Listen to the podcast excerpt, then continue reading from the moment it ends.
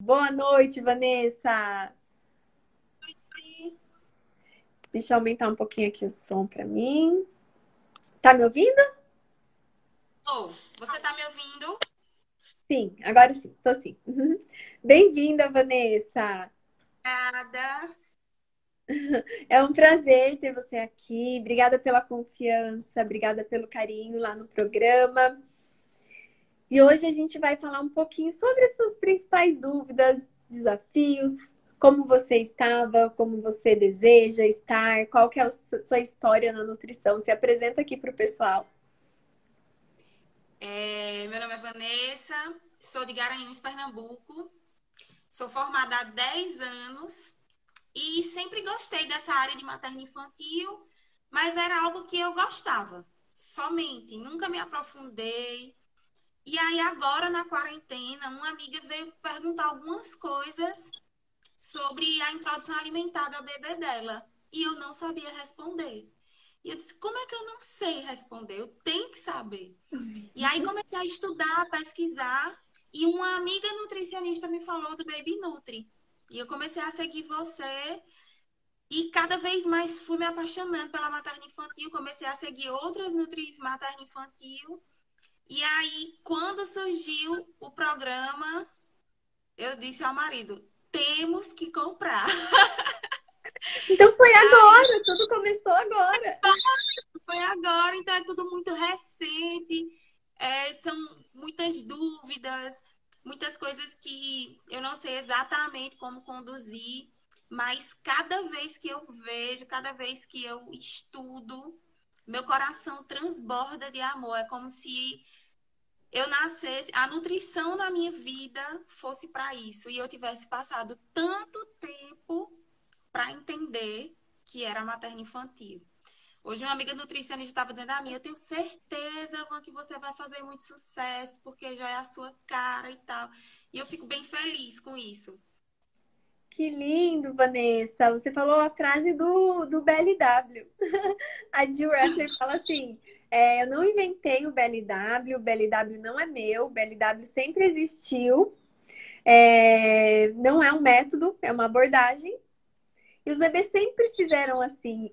E parece que a gente demorou tanto tempo para retomar isso, para ter esse despertar e falar: é isso mesmo, eles sabem, eles conseguem. Me lembrou muito, porque essa fala foi muito semelhante. E não importa o tempo que a gente demore, né? O importante é a gente olhar, ver o que a gente aprendeu, o que a gente construiu, ser gratos e que bom que a gente pode agora trilhar o caminho que brilha realmente os nossos olhos, é. né? Que faz o nosso coração bater mais forte. É desse jeito que eu me sinto. Graças que a Deus que eu, que eu, encontrei, que eu, consegui. Uhum. Ótimo. Vanessa, uma das propostas do programa Baby Nutri é conquistar a confiança, é a gente ter esse olhar de respeito, de empatia, para a família, para o bebê. A gente já está na metade do encontro, né? Na verdade, a gente teve sete encontros e o que, que você me disse? Você já tem esse sentimento? O que, que já mudou? Como você estava e como você está agora?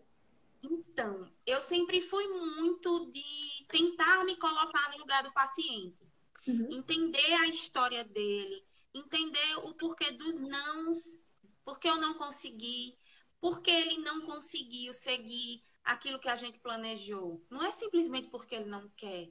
Existem muitos fatores por trás disso.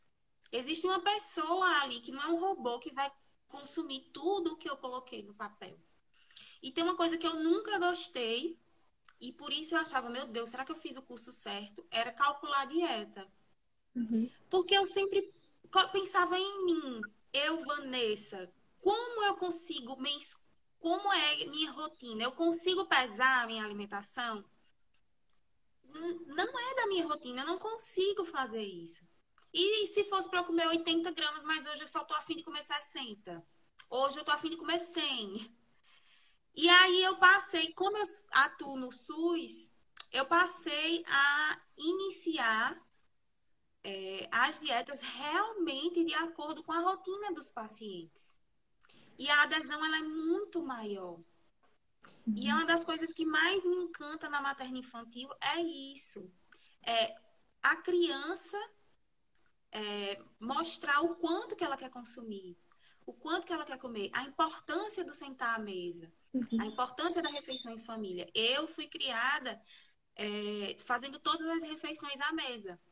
E eu lembro bem da minha expectativa para a hora do almoço, para eu contar tudo que aconteceu no colégio, tudo da escola eu tinha que contar na hora do almoço.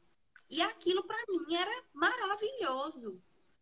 E hoje eu sei a importância disso, a importância de colocar o bebê à mesa, comer junto com a família, é, a criança tá lá junto com a família. Então tem sido muito bom é, e aprender mais. Tem sido maravilhoso vivenciar isso. Uhum, que bom. E aí você também pode contar com a gente e falar, não estou sozinha, né? Existe esse mundo da confiança, esse universo da prontidão do bebê, que ele sabe conduzir. Porque a gente às vezes fica tão presos a regras, protocolos, orientações que nos desviam da confiança. É ilusório, né, a mãe achar que ter um papel, ter uma quantidade é o que vai dar segurança. Pelo contrário, está deixando ela mais insegura, com mais expectativas e com risco da frustração. Porque o bebê que sabe o quanto ele precisa, tudo que a gente disser são estimativas nossas, mas não quer dizer que vai refletir a realidade do bebê. E tem dia que ele vai comer mais, tem dia que ele vai comer menos, e tá tudo bem. Então, acreditar nisso, né? Confiar nisso e encontrar é, essa rede de apoio que nos encoraja, porque isso é muito importante, né? Como eu sempre enfatizo nos nossos encontros, eu aprendo muito todos os dias com tudo, com as famílias, com os bebês. Então a gente tá nesse universo da confiança é muito, muito gratificante, que, né? Que me que por eu atuar no SUS, uma coisa que me chama muito a atenção é que chegam para mim muitas crianças com um ano, dois anos, onde o pediatra manda dizendo que a criança está com baixo peso, porque ela está uhum. abaixo da linha do percentil, ele, ele está abaixo do, da média. É só abaixo da média. Uhum. Ela ainda está dentro do normal. Uhum. E a criança que eu peguei, chegou a mãe com a bebê e o esposo. A bebê era prematura, já estava com um aninho e um pouquinho, mas a mãe era bem magrinha e o pai era bem magrinho. E eu olhei para a criança, o que, é que essa criança come? Feijão, arroz, é, batata doce, inhame. Mãe, essa criança tem a quem puxar para ser mais cheinha? Não. Então, então tá tudo bem, ela tá saudável, ela adoece? Não. Então vamos continuar a alimentação. Né? Não é porque a criança está com um peso abaixo do esperado da média da população brasileira.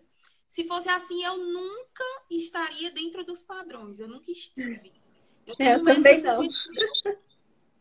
Eu tenho 1,52m. Então, eu estou totalmente fora. Até concursos eu não posso fazer pela minha estatura. Alguns concursos eu não posso. Mas. Isso não quer dizer que você tem algum risco nutricional, né? Saúde de um touro.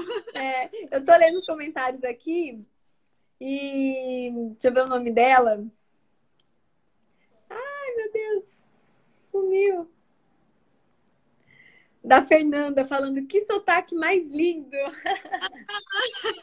Porque eu também amo o Nordeste, sou apaixonada, amo o povo do Nordeste, povo alegre, é, lugar lindíssimo, né? Já fui várias vezes dar curso aí, Fortaleza, Recife.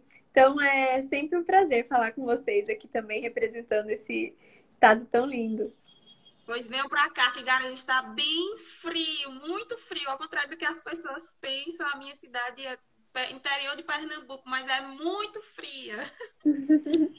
Poxa, eu nunca passei frio aí não. Na verdade, passei um pouquinho de vento, mais geladinho, mas só. Garanhuns é mais distante de Recife, são 200 quilômetros de Recife. Uhum, ótimo. Uhum, muito bom, muito bom aí. Um dia eu ainda vou, pro, vou ficar mais tempo aí no Nordeste. Vem pra cá fazer um curso aqui. É. E Vanessa, é, conta um pouquinho mais, então, sobre o, o que, qual é o seu desejo agora, quais, quais serão os seus próximos passos para aplicar na nutrição materna infantil. Então, Kátia, o que eu tenho amado na materna infantil é amamentação uhum. e a introdução alimentar, a alimentação complementar. Tem uhum. sido muito bom vivenciar isso, tem sido muito bom. Uhum.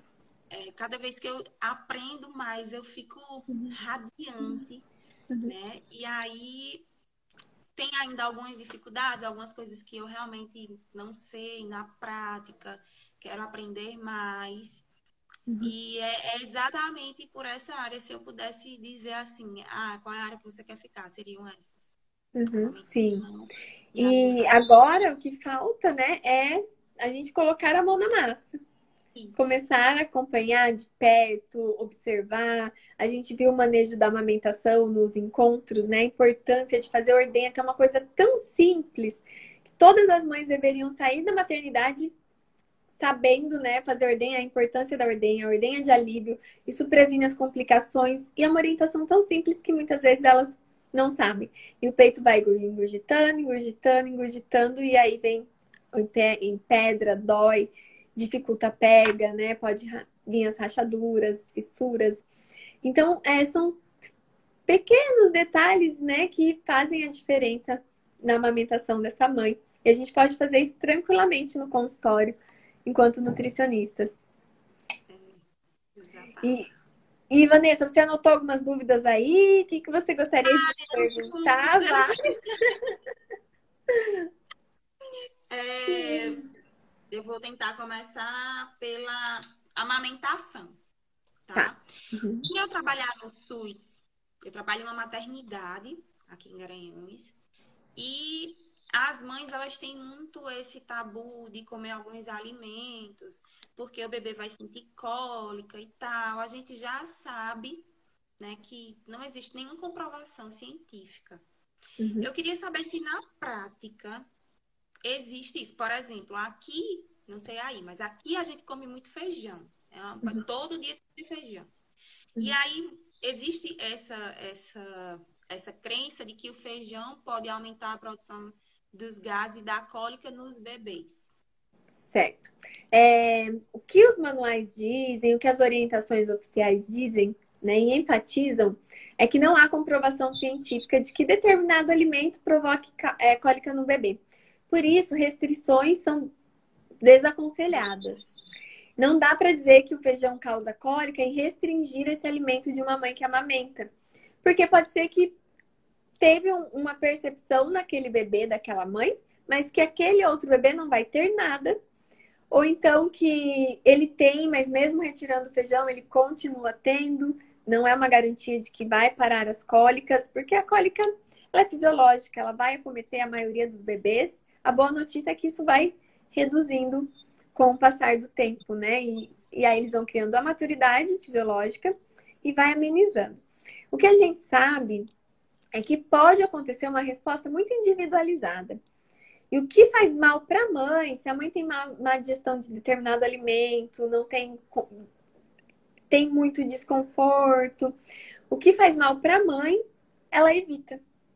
Sim mas também não é uma garantia de que vai cessar ou parar ou, ou reduzir a cólica do bebê.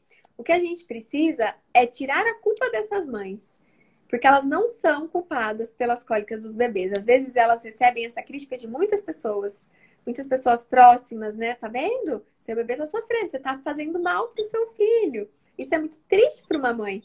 Né? Nenhuma mãe deseja fazer mal para o seu filho. E aí ela chega para nós já com uma alimentação muito restrita, comendo só batata, arroz, uma alimentação branca, sem cor, sem nutrientes. Então, é importante enfatizar isso. Não é um momento de restrições.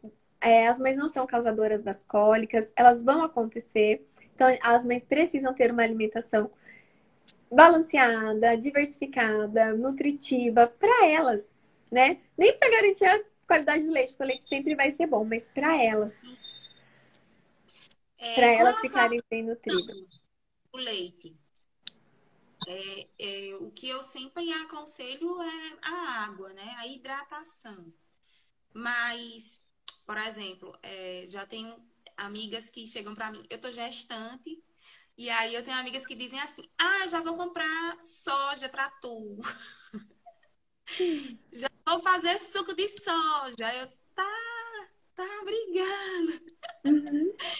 Existe alguma comprovação de algum outro alimento, não necessariamente a soja. Mas, por exemplo, falam muito do suco de uva. E eu sempre enfatizo que é a questão do líquido. Não sei se eu estou É. correta na fala. Uhum. É a água, em si, a hidratação. Sim, e a hidratação de acordo com a sua necessidade, com a sua sede. Não é beber água que vai garantir, vai aumentar, vai. Nada disso. Você precisa, nós precisamos ficar bem hidratados, mas a gente precisa ter é, o suficiente. Não precisa ter em excesso. Então, é a boa hidratação diária. E não é isso que garante. O que garante é uma boa pega, um bom manejo, a livre demanda é, a fisiologia adequada, né, no sentido de toda a função hormonal sendo estimulada, e independente daí do que a mãe come, do que a mãe beba, quando a gente tem a livre demanda, a pega adequada, a gente tem o estímulo ideal e a gente tem a produção satisfatória. Exatamente isso. Então, a, a minha forma de pensar, ela estava correta desde o início, assim, né? Eu acredito muito nessa, né, nisso que você falou. É, a sua sede, a sua vontade, por exemplo, é, tomar um copo de suco, tomar um suco, é, comer a fruta mais hidratada, a fruta que tem mais água, enfim. Eu acho que é mais ou menos por aí mesmo. Tem até aquela questão do afeto, né, que a gente tinha falado, que você falou da canjica. Eu acho que aqui é o munguzá da gente. Canjica pra gente é aquilo que faz com milho e, Uhum. e vira uma, uma, uma pastinha que a gente come de quadradinhos. Ah, canjica aqui fica os grãos do milho. Fica é os grãos inteiros com molhinho e com cremoso assim de leite. É. É. Aqui isso é munguzá. Por isso que eu fiquei Hum, imaginando, eita, eles comem canjica lá. É, É, do alimento afetivo também, eu acredito que ajuda é, o afeto em si, não a presença do milho, mas o afeto. Aqui é o cuscuz. É, as pessoas acham que comer cuscuz, fica, hoje comi cuscuz, ó, meu peito, ó. Vai tirar da cabeça que não foi o cuscuz. é, não. E cuscuz é bom, hein, aí do Nordeste. E Vanessa, é, em relação à sua expectativa de começar a atender o materno infantil, qual que é o seu projeto agora para quando, né, a gente puder? É, minhas amigas nutricionistas, aqui nós somos, graças a Deus, a gente é bem unida e vai, minhas amigas já estão indicando pessoas para mim. Eu vou atender uma criança é, que é especial, tem três aninhos, e eu tô doida para conhecê-lo.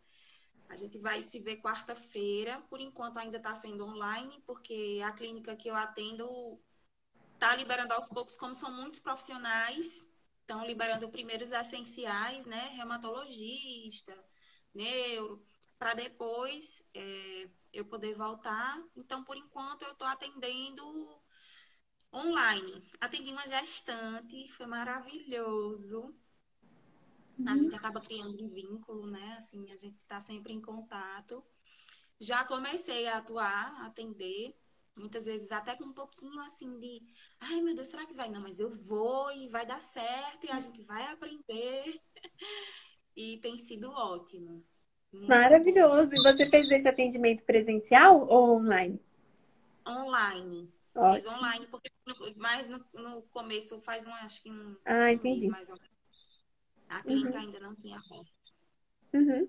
Nossa, Vanessa, que legal! Que bom!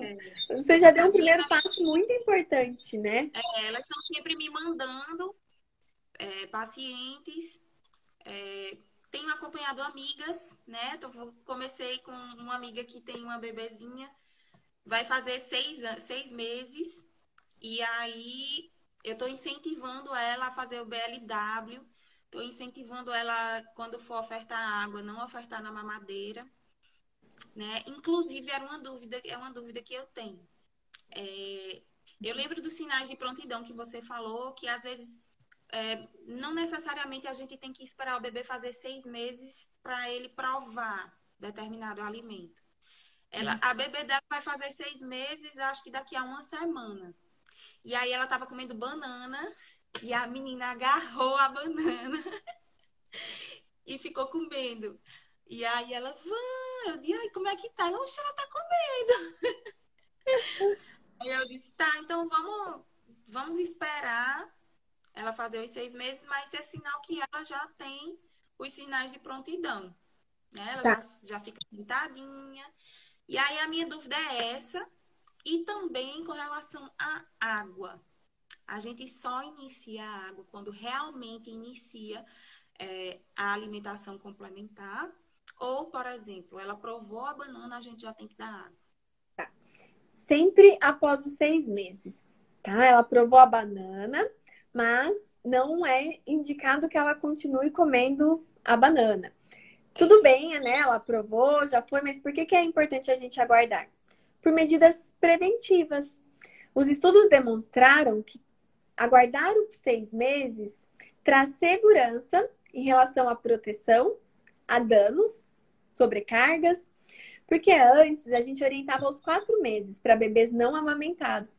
E a gente viu com o tempo que essa oferta aos quatro meses é mais prejudicial do que benéfica porque o bebê não tem ainda a maturidade fisiológica para dar conta de lidar com toda a digestão e absorção desses novos alimentos aos quatro meses. Então, pode acontecer sobrecarga renal, dano intestinal, e isso, a longo prazo, pode ter reflexos negativos.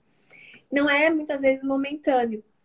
Então, para proteção, a gente aguarda seis meses aguarda a maturidade fisiológica do bebê.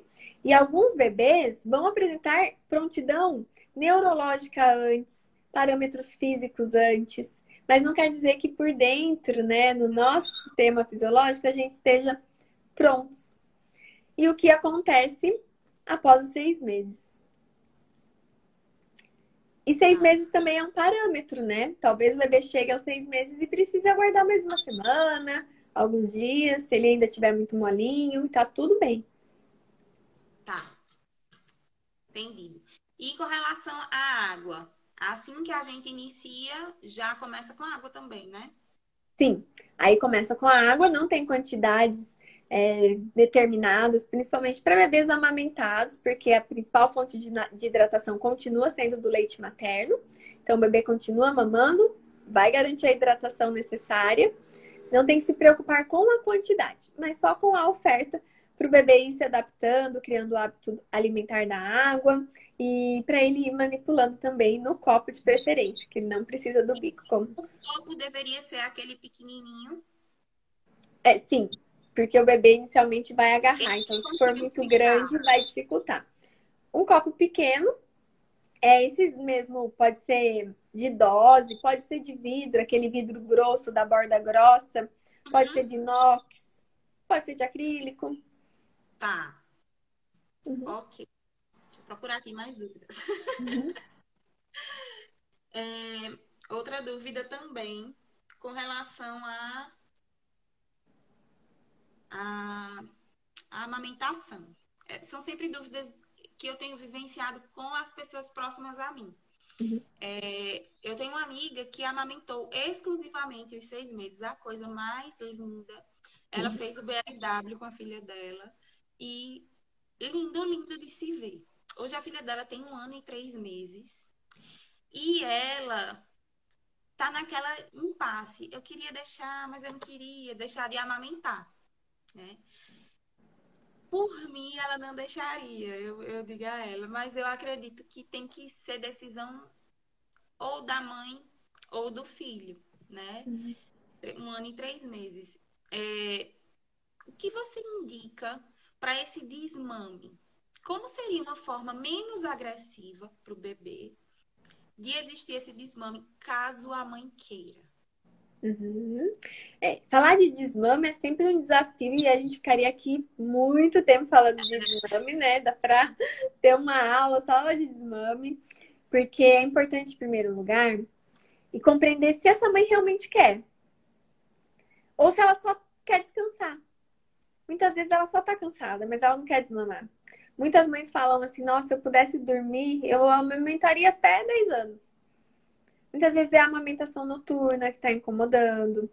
É, é, é, a falta de sono, a restrição mesmo que gera esse cansaço. Então ela não quer desmamar muitas vezes. Então fazer esse, fazer é, é, esse contato, ter essa percepção, porque é, o desmame é uma, uma opção que deve, deve ser muito consciente. Então, é, e aí a gente pode arrumar isso, né, de forma organizada, mas talvez ela está se exigindo demais, talvez ela não aceite ajuda e ela pode pedir ajuda, pode deve, né? Ter essa rede de apoio. É, no início ainda é muito cedo para a gente pensar em qualquer desmame noturno, porque seis meses é muito cedo. Até um ano o leite materno predomina como principal fonte de nutrição do bebê. Então ele deve mamar em livre demanda. A livre demanda tem um porquê de acontecer, né? De necessidade, de favorecer a amamentação prolongada. Então, ok, depois de um ano com o bebê maior, a gente pode pensar em retirar mamadas noturnas, já próximo de dois anos, para que ela consiga amamentar o quanto mais. E isso não é um desmame, né? Isso é, é uma liberdade para a mãe ter mais disposição, mais saúde, né, energia mental também, para amamentar por mais tempo. Então, daí dá sim para conversar, fazer de forma respeitosa. E a gente precisa falar de desmame, isso é uma realidade, para que as mães possam também ter esse momento da melhor maneira possível. Ótimo. Deixa eu ver se tem mais aqui. Ah, é, esse aqui já é de um caso de uma criança é, de três anos tá? Uhum. E ele só quer, só come bem na hora do almoço. Uhum. As outras refeições são as beliscadinhas. É meu sobrinho. Minha irmã me ligou já aperreada. Ele só quer comer no almoço. No almoço ele bate um pratão. Come feijão, arroz, carne. Se tiver ovo, ele come carne e ovo. Mas é só essa refeição que ele faz. O resto do dia ele fica só querendo comer é, beliscar, não quer comer comida mesmo, e na hora da janta ele só come um pouquinho. Ele comeu muito no almoço. Falei isso pra ela, ele, ele comeu mais no almoço. Até tentei ver assim se ela oferece, oferecendo algum lanche antes do almoço. Mas o que eu entendo é que é a refeição que ele mais gosta. É, e que muito ou pouco é relativo, né? A gente tem essa percepção, mas ele Opa, desculpa. Ele tá no seu perfeito equilíbrio do seu dia alimentar. É compensatório isso. Então, se ele comeu mais num período, ele vai comer menos no outro. E tá tudo bem. Ele tem o seu poder de autorregulação da melhor maneira possível, que ele sabe guiar como ninguém. Então, a gente precisa confiar. Sempre priorizar a oferta dos alimentos ideais, ofertar os alimentos saudáveis, que a gente não tem com que se preocupar. O problema é se ele estivesse comendo muito de um alimento inadequado. Então aí a gente se preocuparia. Ótimo. Deixa eu ver se tem mais alguma. Ah, tá. É, com relação aos leites e derivados, após um ano só, não é isso? Uhum. É, na verdade, nas recomendações anteriores. Agora o Ministério da Saúde lançou um novo manual, já liberando para bebês menores.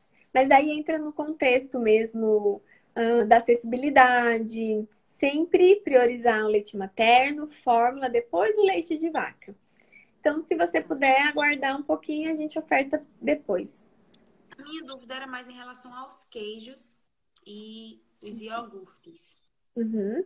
Já poderia dar, tá? Antes, mas tem que ver se faz parte do hábito alimentar da família, se é realmente necessário ofertar né? E se for, não tem a necessidade, até porque a, a contraindicação, até porque a gente precisa expor o bebê. Né? Hoje já é indicado para que ele seja exposto na sua janela imunológica. Tá, se fizer parte da rotina, aqui, aqui no Nordeste, Pernambuco, a gente consome muito queijo coalho. Hum. Né? Que é hum. aqui, e aqui é o que mais tem. Né? Nossa região aqui tem, tem bastante. Então faz parte, faz muito, muito parte da rotina.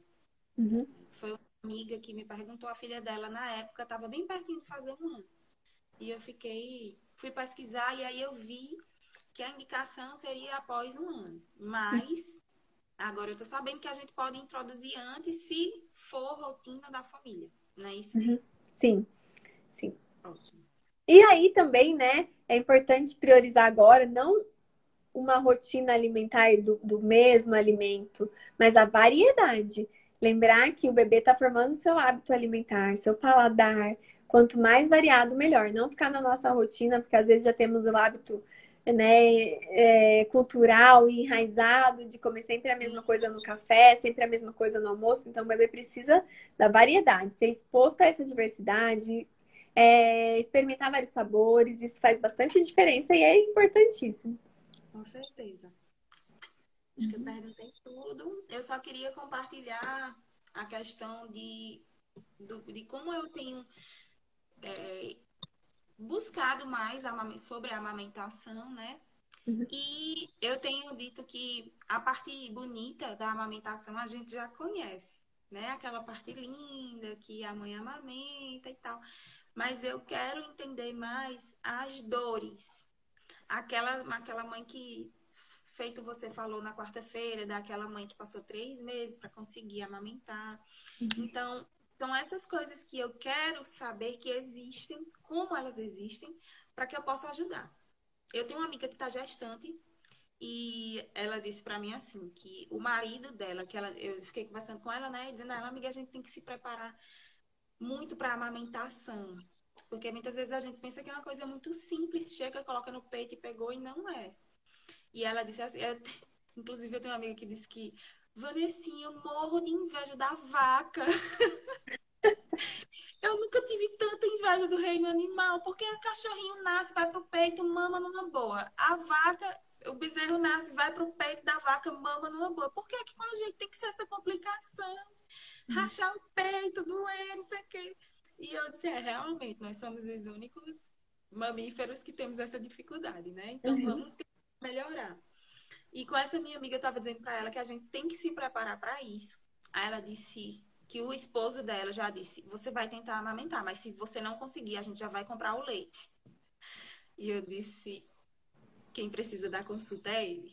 Eu vou conversar com ele, porque nesse momento a gente precisa de muito apoio, né? Se a gente não tiver esse apoio, de, esse incentivo, que as pessoas acreditem no potencial que nós, como mães, temos de amamentar, Uhum. então fica mais difícil, né? E a voz de um esposo, É. a voz do marido, a voz da mãe, Uhum. é, é de muito peso. E Vanessa, você já tinha contato antes com a amamentação? Você já amamentou? Já tinha experiência? Já estudava? Não, eu nunca amamentei, tô gestante do meu primeiro filho.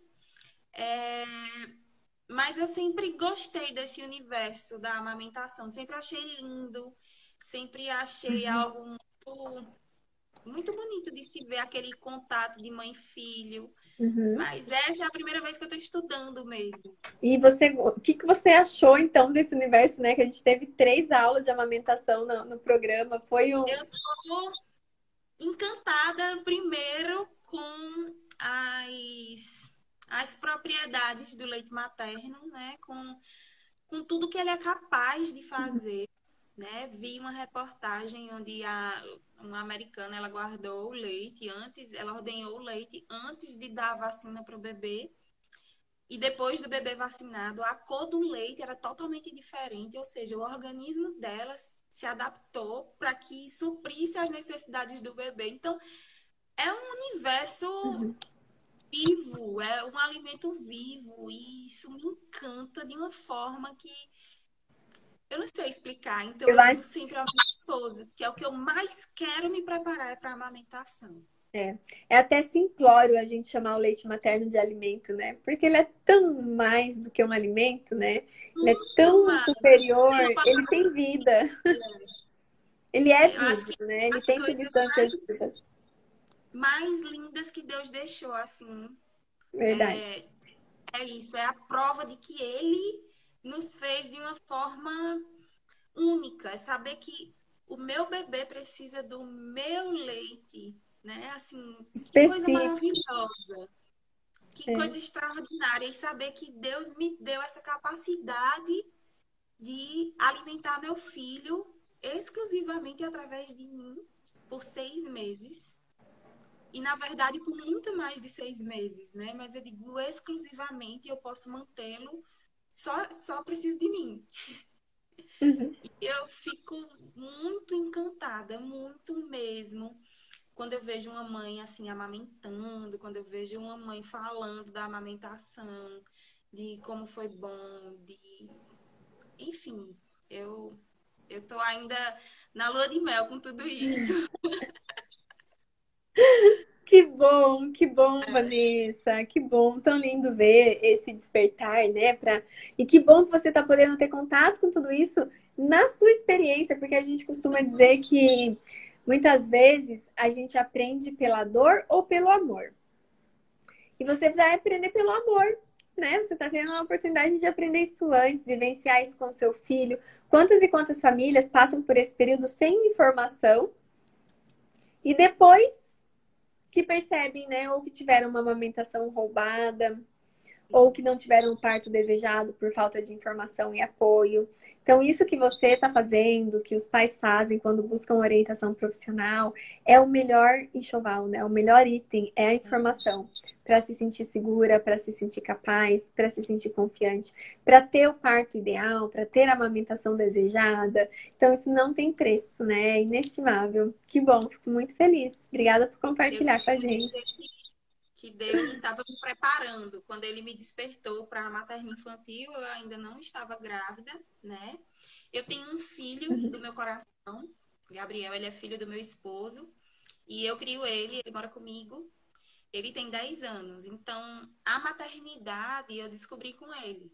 Né? Ele já veio para mim com 9 anos de idade. E é, é um universo muito, muito amplo. Né? Uhum. É um universo onde muitas vezes você tem que agir. Uhum. Você, uma hora você age com a emoção, outra hora você age com a razão. Mas você está sempre disposto a dar o seu melhor. Você pode errar, mas você está errando dando o seu melhor. Uhum. E Deus, eu acho que ele já vinha me preparando para isso, me despertou para a materna infantil dessa forma. E eu já tinha, eu estava trabalhando com, com, na linha de frente de tratamento de Covid e disse para o meu uhum. esposo: esse mês eu vou voltar a tomar remédio. E aí eu não tive como voltar a tomar o remédio porque eu não menstruei. e eu descobri que eu estava grávida. Então eu entendi que era Deus me preparando para tudo isso, me preparando para esse momento de ser mãe, né? Me, me despertando com o Baby Nutri, com o programa maravilhoso de ouvir é, as minhas colegas, os relatos delas, de ver o quanto elas estão crescendo, isso me, me encoraja, me incentiva. Ainda tenho muito a melhorar, principalmente nas minhas redes sociais, porque às vezes é. Eu sei que é prioridade, né? A gente tem que priorizar. Mas eu ainda trabalho, né? Eu trabalho em um hospital, então todos os dias eu trabalho normalmente. Mas eu vou focar mais nisso. Quero que meu, meu, minha rede social ela se torne algo prático, onde as pessoas olhem e se identifiquem. Ah, isso aqui foi o que eu passei. Ah, na amamentação, essa aqui foi a minha história também. Né? Sem julgo, sem sim. discriminação. Sim, sim, que lindo. Fico muito feliz, muito grata pela confiança. É um prazer ter você com a gente e vamos acompanhar seu baby, né? Vai ser o nosso é, baby. e que, que bom, que alegria. É, quero você lá participando, comentando, compartilhando, é, comemorando seus primeiros passos, suas conquistas, né? Você já está atendendo, olha só, né? Estamos na pandemia e você já está dando seu primeiro passo, já está colocando em ação, praticando. Isso que vai te encorajando. Gente, estou com uma, uma alergia, eu acho. Tá coçando e ó, tudo vermelho. Dá pra ver um pouquinho, tá um pouquinho vermelho, mas não dá pra ver muito é. não. E aí, é, a gente tá lá para torcer por você, desejar uma gestação incrível, saudável, um parto lindo, uma boa lua da amamentação, mas isso a gente também vai falando ao longo do tempo. Uhum. E agora eu quero que você deixe um recadinho final para o pessoal que está nos acompanhando. Então, o meu recadinho uhum. acho que é exatamente aquilo que eu falei com relação à minha gestação, né? Que Deus ele faz tudo perfeito. Eu uhum. passei 10 anos para me encontrar na minha profissão.